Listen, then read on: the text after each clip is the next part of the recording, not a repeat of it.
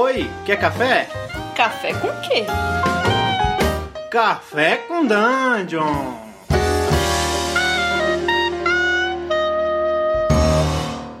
Bom dia, amigo do Regra da Casa.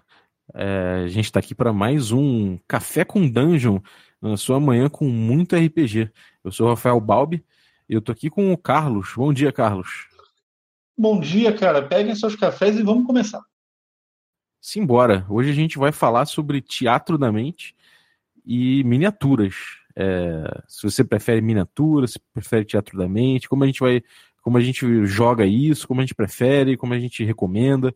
E aí, Carlos, como é que é essa parada para você? Cara, é o seguinte, é, se eu tiver que escolher é, minha preferência, assim, minha paixão pessoal, eu gosto mais do da, da teatro da mente. Mas Claro que isso daí também depende de jogo, né? Então, se você jogar um jogo realmente muito tático e tudo mais, eu vou querer jogar com a, a miniatura. Mas numa via de regra, preferência pessoal geral, para mim, Teatro da Mente, sem dúvida alguma, cara. E para você? É, cara, eu se for pegar, por exemplo, quinta edição, que é um jogo que dá que tem os dados para você jogar é, no, no, na miniatura e no grid, mas ao mesmo tempo é, dá para jogar no Teatro da Mente, eu prefiro jogar no Teatro da Mente.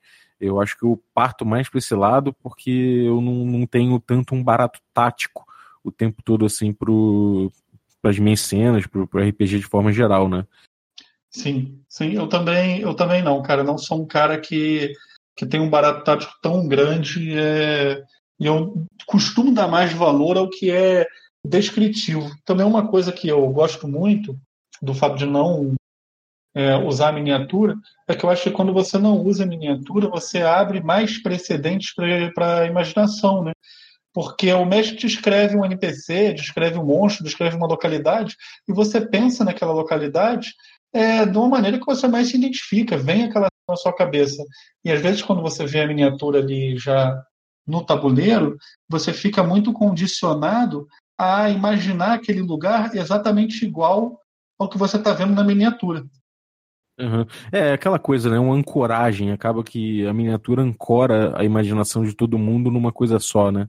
Exatamente, concordo totalmente com. E não é uma coisa só que, que seja muito vívida, né? Às vezes é, uma, uma é como, como transformar um, um monstrengo de 6 metros numa, numa miniatura, num monstrinho de 4 centímetros, né? Exatamente, cara. Exatamente. É, mas uma coisa tem que ser. Claro, né? A gente está aqui falando sobre um viés de quem não prefere o jogo tático, né? A gente não tem tanto barato tático, mas tem gente que prefere muito e que tem muito esse barato tático no próprio jogo. E essas pessoas vão, vão acabar analisando o RPG pro outro lado, né? Então, é, provavelmente eles vão preferir usar com, com miniatura e tudo mais. E o que, que miniatura traz de bom na tua cabeça?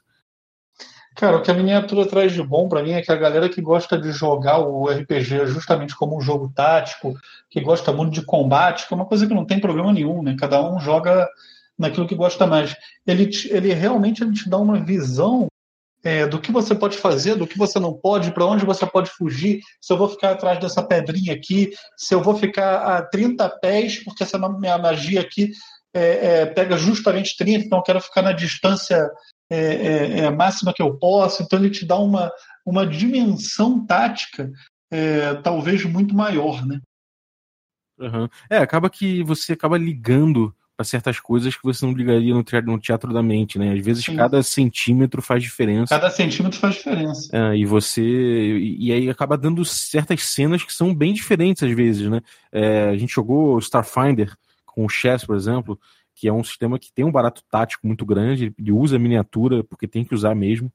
E a gente viu que a gente tem momentos, teve momentos de fuga e, e certos combates que a gente, a gente é, levou, esmiuçou esse tipo de coisa, né? O movimento que a gente faz, o quanto a gente consegue andar, cada poderzinho que a gente tem que extrapola isso, a gente foi usando de uma forma é, cada vez mais consciente, né? Para poder Sim. fazer funcionar. Totalmente. A gente foi é, fez uma, como é que eu posso dizer, uma, uma imersão, né, nesse, nesse mundo tático praticamente. É, e foi muito legal, né? Uma coisa muito Sim. divertida de se fazer. Um jogo também. muito proveito. Sim, porque aí você ele é, cara, ele traz um approach mais tipo de um board game, talvez. É, ele, ele, ele é uma coisa bem gameista mesmo, né? Exato. É bem gameista, exatamente. Ele traz mais essa percepção para o RPG que às vezes a gente não tem tão claro quando a gente está jogando o teatro da mente. Não, o teatro da mente ele é mais é, é bater bola entre uma pessoa e outra, descrever como é que foi a espadada, descrever como é que foi a magia, às vezes até inventar, né? Falar, putz, eu peguei um pouco, da, eu peguei uma pedra aqui que estava no chão e, e joguei no maluco. É, isso é uma coisa que é, isso é um limite que às vezes os jogadores se permitem por conta da, do tabuleiro, por conta da ancoragem. Eles olham o que tem ali e, tipo, cara, é, bom, tem aqui uma um, sei lá, tem uma mesa aqui, tem uma porta aqui, tem uma cadeira aqui, e aí ele acha que aquilo ali é tudo que tem para ele usar, né? Na, uhum. por, por um lado, no, no, teatro da mente, você, o jogador pode travar se você não, não descreve que tem uma cadeira, não sei o que, ele pode uhum. travar ali e ficar meio tipo sem saber o que fazer. É, e aí, no, quando ele olha no tabuleiro, tem o que fazer, ele olha, vou usar essa cadeira. Por outro lado, é, o jogador que não se limita com isso, no teatro da mente, ele, ele fica ilimit, ele fica sem sem qualquer amarra, né? Ele pode chegar e falar, cara, eu tô numa, numa taverna, ele vira pro mestre e fala, tem, tem canecas em cima dessa, dessa mesa da taverna? E eu, como mestre, eu não eu me sentiria muito mal de falar pro cara que não, né? Porque Exato. Tem porque ali, o cara pediu, tem, ué. Exato, exato. Até porque eu não entendo é, esse negócio que você está perguntar, ah, tem uma caneca na mesa da, da taverna. Para mim é natural que numa taverna tem caneca. E além disso, posto que o RPG ele não é um jogo é, é, onde você está tentando jogar com todas as ferramentas que você tem para, digamos assim, vencer o jogador, qual é o problema em ter? Exatamente. Não, o cara não está perguntando se tem um carro Exato. conversível em cima da mesa da taverna. Ele está perguntando Exatamente. se tem uma, uma colher, se tem uma. E aí ele usa taticamente isso, né? Isso, isso, ou seja, de certa forma, o teatro da mente ele é, ele é ilimitado é, ele é mais talvez mais limitado, mais fácil você não se limitar, porque você não tem essa ancoragem. Mas ao mesmo tempo tem jogador que vai travar no, na etapa 1, né? Que é quando ele Sim. olha e não, e não consegue é, extravasar, não consegue imaginar além do que, do que o mestre fala, então aí o, o, o tabuleiro ali, aquelas miniaturas lindas, aquelas arvorezinhas, todos aqueles detalhes acabam ajudando ele, né? Exato, mas é aquela coisa também, é. Eu não sei, eu, eu sempre sou a favor da pessoa experimentar, sabe? Então eu acho que todo mundo tem que experimentar tanto o teatro quanto a miniatura. Eu tenho certeza que é, não existe um vencedor claro nessa disputa, que para cada pessoa é um tipo de, vai, de coisa vai ter o um apelo maior. É, pois é, é, eu acho que na verdade não tem um melhor que o outro em relação a isso, né? Um não é mais limitado que o outro, porque Exato. afinal de contas, esse tipo de detalhe o cara consegue pensar também no, no, no board game, no, no board game não, desculpa, no, quando ele está usando o tabuleiro, né? Mas de, de, toda forma, assim, eu acho que é, você evita essa ancoragem. Por outro lado, você tem um barato artístico incrível, né, cara? Eu acho que a gente vê na internet aí várias mesas que são absolutamente lindas, cara, e tem árvorezinha, tem ponte, tem simulação de água, navio, é, parte de dentro da, das casas, masmorra, enfim, é incrível, né? Ah, para o pessoal que tem condição financeira né, de investir nesse tipo de material, tem realmente o céu é o limite. Mas pensa só, se você gosta disso, mas você é uma pessoa que não tem uma, uma, uma um potencial financeiro que te permite renovar sempre, você compra uma vila em maquete para botar. Aí toda a vila que os seus jogadores chegarem, você vai montar a mesma maquete para eles verem? É, isso, Esse é um problema. leva a outra questão, né, cara? Isso uhum. leva a uma questão que é a seguinte: é, como a gente não tem, provavelmente, é, miniaturas e mapas para todas as cenas que a gente vai narrar, me parece que quando a gente tá lá no teatro da mente para as cenas que a gente não tem miniatura e de repente a gente o mestre vira ali, coloca a miniatura, coloca o, o tabuleiro, coloca ali armas, coisas todas, me parece que ele já tá telegrafando que vai ter um combate ali, né? Sim, é verdade, cara eu concordo em gênero número grau com isso. É meio que uma telegrafada. E, e, isso daí desestimula, eu acho, até o jogador a resolver a situação de outra maneira que não seja efetivamente gerar aquele combate.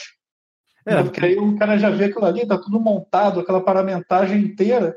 Aí beleza, então vamos partir para a mão. O cara não vai pensar em, ah, porra, vou trocar uma ideia com esse NPC aqui, porque isso aqui tá perigoso demais. Inclusive, o mestre ali praticamente informa o jogador de que é, aquele combate ali está balanceado, inclusive. Porque se, se, se, se uma situação tática está evocada, é, possivelmente você está passando para o jogador que você pode é, enfrentar ela, né? É isso que eu vejo. É, se você, você diz pro jogador que aquele é um combate necessário, eu não digo necessário, mas é um combate que vai acontecer, afinal de contas já tem, já tem a maquete, já tem tudo, e você já uhum. mostrou que você, como mestre, deseja que aquele combate aconteça, é, aí se você bota um combate muito além das possibilidades do jogador, é, você está sendo meio você tá sendo meio sádico, né? Porque eles não vão, se eles não têm chance de vencer, você não Exato. devia ter obrigado eles a começar um combate em primeiro lugar. É, você vai dar um gostinho, né, pro cara, vai dar um gostinho na boca dele. É, isso é meio Deus Ex Machina demais, né? É, exatamente. Mas assim, exatamente. a gente também está falando, isso é, é mais aquele contraponto que é importante fazer, já que não tem ninguém aqui que é, que é, que é adepto fiel do, das miniaturas, é que a gente está dando uhum. a perspectiva de gente que a princípio prefere o teatro da mente, né? Porque uhum. é, não chega a ser um problema para os grupos que adoram os combates táticos e tudo mais, é, o mestre chegar e, e telegrafar, ó, agora é hora do combate, vamos lá. E não, não. Muito pelo contrário, um muita gente gosta. Né? Não é problema nenhum. Eu acho que é o seguinte, é, é, cada pessoa joga da maneira que, que, que, gosta. Eu não acredito muito nessa coisa de que ah, você está tá jogando errado e tudo. Eu acredito é, que tem coisas que eu gosto mais e tem coisas que eu gosto menos. Mas aí cada pessoa joga da, da maneira que ela curte mais e, e vai fundo, divirta-se. É, esse é um metagame que é completamente possível. Se ele é acordado, é, uma, é quase um acordo, né? Tá, a gente gosta Exato. de combate e chegou a hora do combate aqui. E o combate vai ser nesse, nesse playground aqui, olha, tô botando aqui, olha só que legal essa miniatura, e vai ser aqui. Vamos... É, tem gente que resolve isso até na zero, né? O cara vai fazer uma sessão zero, os jogadores já falam, porra, e o mestre, pô, a gente gosta pra caramba de, de fazer combo de combate extremamente estático. Então, quando for ter o combate, eu boto o grid mesmo na mesa e começo a montar, que a gente vai começar a pensar em todas as possibilidades, tudo que pode acontecer aqui. Esse é o nosso barato. É, do mesmo jeito que o nosso barato, às vezes, é, é enganar um, um, um, sei lá, um, um inimigo que vem quente pro Exato. combate e, e, superar o cara na base da, da sacanagem, sei Exato. lá. É, dar um charme, mandar o cara virar nosso amigo. É, tem gente que, tipo, tem gente que é que, que porra, não, não vai gostar nem um pouco de resolver um com, de perder uma oportunidade de combate, né? Tipo, às vezes o cara. Exato, o cara vai perder uma oportunidade de combate com um diálogo de meia hora. O cara não quer. às vezes ele vira pro o mago charma o cara e resolveu a situação, o cara fala, porra, meu irmão, cria um combate, cara. Exatamente. Porque é, charme é muito legítimo isso. Coloca fireball. Muito legítimo. Cara, mas é. Mas, sabe qual deve ser o problema? Quando você tem é, forças conflitivas em relação a isso dentro da mesa, né? Como é que você é, é, administraria isso? Se você tivesse, sei lá, metade dos seus players são favoráveis ao teatro da mente, metade ao grid. Você ia fazer alguns combates no grid outros no teatro. Eu ia fazer o grid da mente. sei, cara, isso é uma coisa de acordo mesmo. Eu acho que é, eventualmente alguém vai ter que ceder, sabe? De repente dá para fazer o seguinte: é, a gente tem, vamos supor, a gente tem uma cena, a gente tem um, um esquema que é, que é uma, sei lá, uma trama toda complexa e que a gente vai levando no teatro da mente, inclusive combates menores e tudo mais. Só que a gente sabe que vai ter um conflito maior com um big boss Uhum. E esse conflito, que é o Big Boss, a gente já sabe que ele é o, o grande antagonista do grupo, não sei o quê, vai acontecer num tabuleiro mesmo, num cenário Sim. especificamente muito bem feito para aquilo. Uhum. E aí eu acho que se agrada a todo mundo, né? Durante o jogo todo, você Sim. teve lá cenas que agradam a galera do Teatro da Mente, e no final de contas você tem um grande encontro que, que é para ser combate mesmo, não tem problema nenhum esse metajogo e que vai ser o barato da galera que curte o curte o, o a parte estra, estratégica, o grid e tudo mais, né? Agora, dá para chegar em soluções, né? Dá para, vamos supor, você é um mestre que mestra com tabuleiro. Uhum. E aí os jogadores falam, caralho, não aguento mais tabuleiro, cara. Vamos jogar teatro da mente aí? Como é que você faria? Cara, uma coisa que eu recomendo para quem quer aprender a fazer o teatro da mente, é, para quem quer aprender a narrar o teatro da mente, né, existe um, um jogo chamado Fronteira do Império, é o jogo de Star Wars. É, e esse jogo ele aborda muito bem como fazer o teatro da mente é, é no seu combate de uma maneira até um pouquinho tática.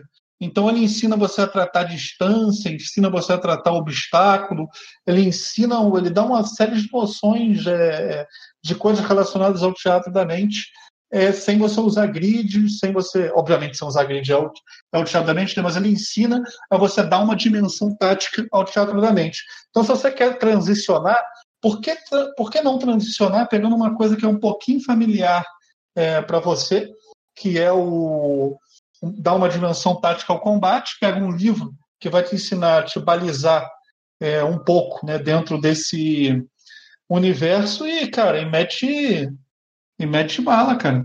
Não, não vejo problema nenhum. Uma coisa que eu acredito muito também, qualquer coisa que a gente está aprendendo na nossa vida, é ser progressivo. Então, cara, de repente você faz um teatro da mente é num encontro mais simples, com os minionzinhos e tudo mais. Aí você vai treinando ali, sempre que tem um encontro mais avançado, que você vai precisar é, é detalhar mais, que é uma coisa mais importante para sua campanha, para o seu jogo, de repente você bota o grid.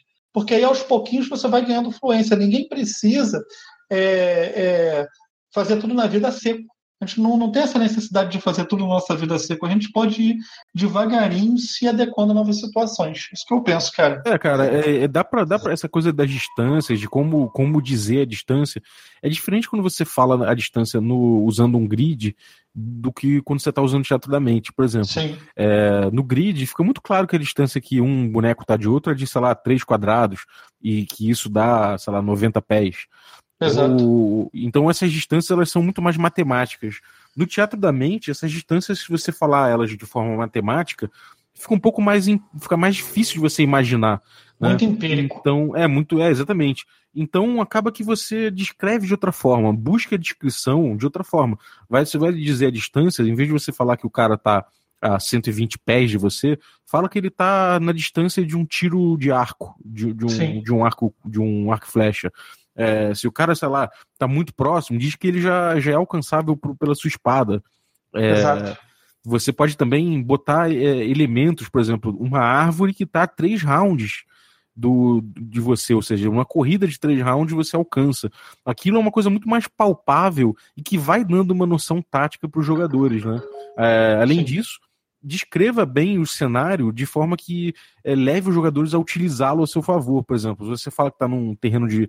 que o combate está acontecendo num terreno em que o mero andar do jogador já levanta uma certa poeira porque é terra batida, isso pode dar ideias táticas para os jogadores. É, se você fala, fala que tem uma, uma carroça sem cavalo, solta, do lado de uma árvore frondosa em frente a um rio e que os inimigos estão do outro lado, isso já pode também dar ideia para os jogadores, entendeu? Então, Concordo. Você, vai, você vai descrevendo dessa forma, você traz algum, algum primor tático para o seu jogo sem ter necessidade necessariamente de você usar board.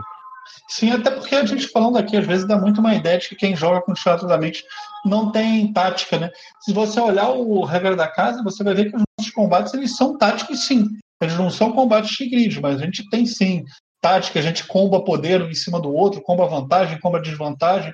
Então o teatro da mente ele não te tira totalmente essa dimensão também, não.